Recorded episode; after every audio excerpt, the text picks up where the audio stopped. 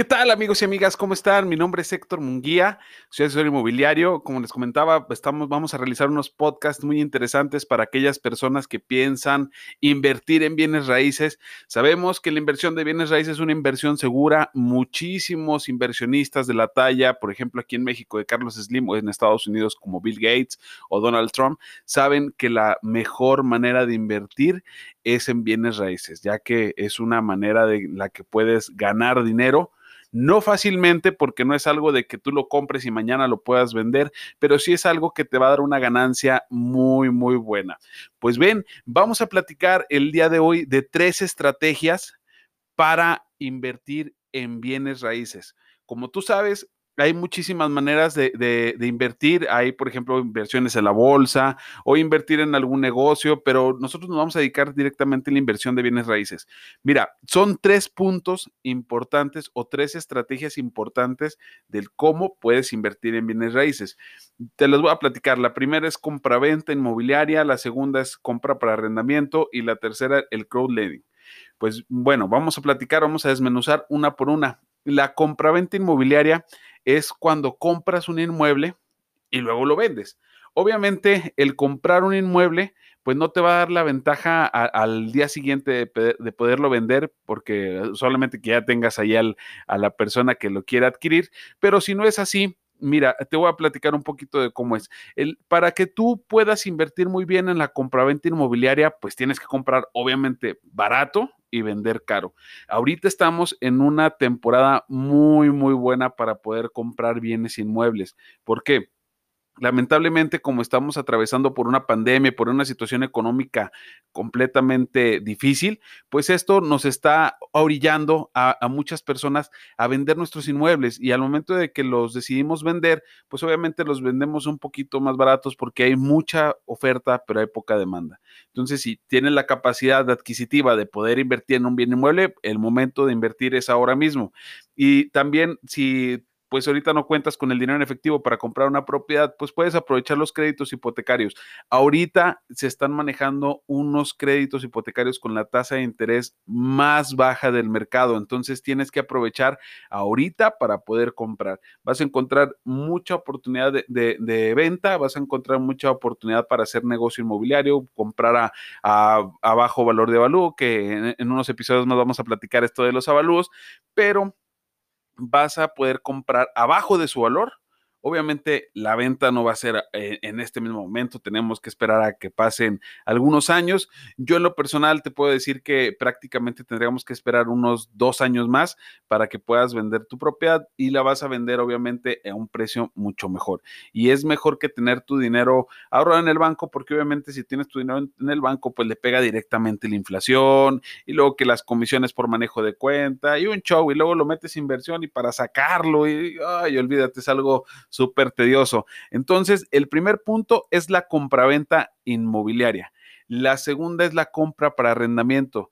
Muchos inversionistas están haciendo esto de alguna manera para proteger su futuro y tener una mensualidad pues un poco más cómoda, que sus lujos estén o, la calidad de vida que tienen, pues obviamente la, la sigan manteniendo. Entonces compran inmuebles eh, prácticamente económicos, como te digo, tiene, para todo eso tienes que comprar eh, barato y la mejor manera es comprar ahorita. Compras barato, remodelas y empiezas a arrendar. Arrendas mensualmente, lo puedes hacer con inmobiliaria o en el caso de arrendar por Airbnb, lo puedes hacer también y es una manera muy, muy rápida de poder encontrar o de poder, no encontrar, más bien como de poder hacer que la inversión que tuviste, pues la, vuelvas a recuperar. Ojo, para que un negocio inmobiliario funcione en la compra y el arrendamiento de un inmueble, eh, dicen muchos autores que tienen que pasar por lo menos 15 años para que tú recuperes tu inversión. En lo personal, yo digo que deben de ser de 10 a 12 años. Es decir, si tú compras un inmueble en, digamos, 500 mil pesos y tú lo vas a rentar a 5 mil pesos, pues bueno, sabes que alrededor de, 10 años vas a tener más de lo que tú invertiste en el inmueble. ¿Sí me explico? ¿Por qué? Porque pues obviamente mm, anualmente vas a tener 60 mil pesos, en 10 años pues vas a tener 600 mil pesos, tienes 100 mil pesos de ganancia, entonces estás teniendo un negocio bueno. Si en dentro de los 10, 12 años primeros de, la adquisición del inmueble estás recuperando la inversión, pues está completamente, esto es un, buen negocio, ya todo lo demás que escurra es miel. En el caso del, bueno, ya cuando tú compras por medio de un crédito, eh, mira, compras una propiedad, digamos, de 500 mil pesos, vámonos por la misma propiedad de 500 mil pesos, pero la mensualidad va a andar aproximadamente en 5, 500, 6 mil pesos. Entonces, posiblemente tu inversión, pues, eh, bueno, más bien todo lo que estés ganando de de la renta, del arrendamiento de esa propiedad, pues se va a ir directamente a, la mensualidad del inmueble. obviamente, pues también tú, si tienes la posibilidad económica de que, ah, pues me cayó un dinerito por una venta que hice, o de mi trabajo, algún bono o aguinaldo, pues te dedicas a pagar e, esa, e, ese pasivo y obviamente pues vas a salir un poquito más rápido de tu deuda. Tienes que tener en cuenta los créditos hipotecarios bancarios son a 20 años. Infonavit, eh, son a 30 años, Fobiste 20 y 30. Entonces, si tú te enfocas a los, 30, a los 20 años, que es un crédito hipotecario, pues ten en cuenta que 20 años o, te estás pagando la mensualidad de cómoda, a gusto, que se esté pagando prácticamente con la mensualidad de lo que vas a estar arrendando, o le apresuras, le metes un poquito el acelerador y entonces empezamos a disfrutar estos manjares de la inversión para arrendar. Y la tercera, el crowdlending mira, mm, yo en lo personal he leído de, esta manera de inversión y el crowdlending son diferentes asociaciones que trabajan con inversión de diferentes este, socios. Es decir, tú entras a, hay diferentes plataformas en Internet, hay aplicaciones también donde tú puedes hacer inversiones para adquisición de algún inmueble pero las inversiones son pocas. Yo me he fijado que hay inversiones de 50 mil pesos, 60 mil pesos mexicanos. En dólares lo traducimos a prácticamente 200, bueno, son 2.500 dólares. Entonces, una inversión así, porque la, verdad, bueno, cuando compras, eh, cuando compras un inmueble, pues hay que pensar en, en la compra-venta. Puedes encontrar ofertas de 500, de 350 mil pesos. Hay muy buenas oportunidades que hay hasta de 13 millones de pesos, que obviamente, pues, este, si lo pones a arrendar, vas a sacar muy rápido tu, tu, tu inversión.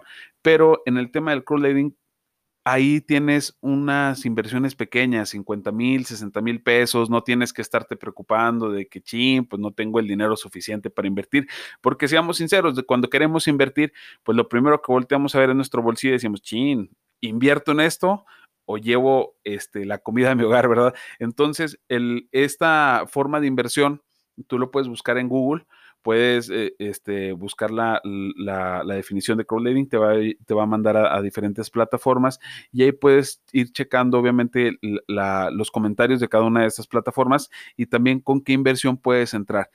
Lo padre de esto es que tienes una ganancia. Obviamente no tienes una ganancia como una compra-venta, porque la compra-venta pues prácticamente es toda la ganancia para ti, pero pues también hay que pagar unos impuestos al momento de vender tu inmueble, como al momento de comprar, pagas la escritura pública.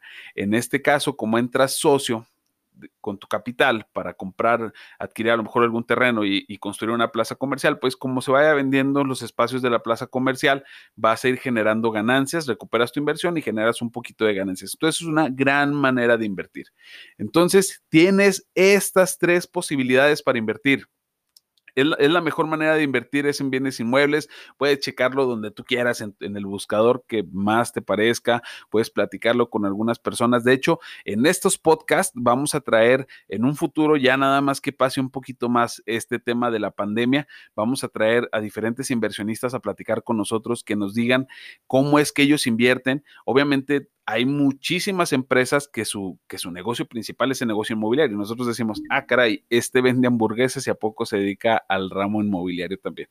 Pues sí, lamentablemente muchísimas personas, o bueno, no lamentablemente, gracias a Dios, muchísimas personas que se dedican a diferentes negocios saben que la mejor inversión es lo inmobiliario.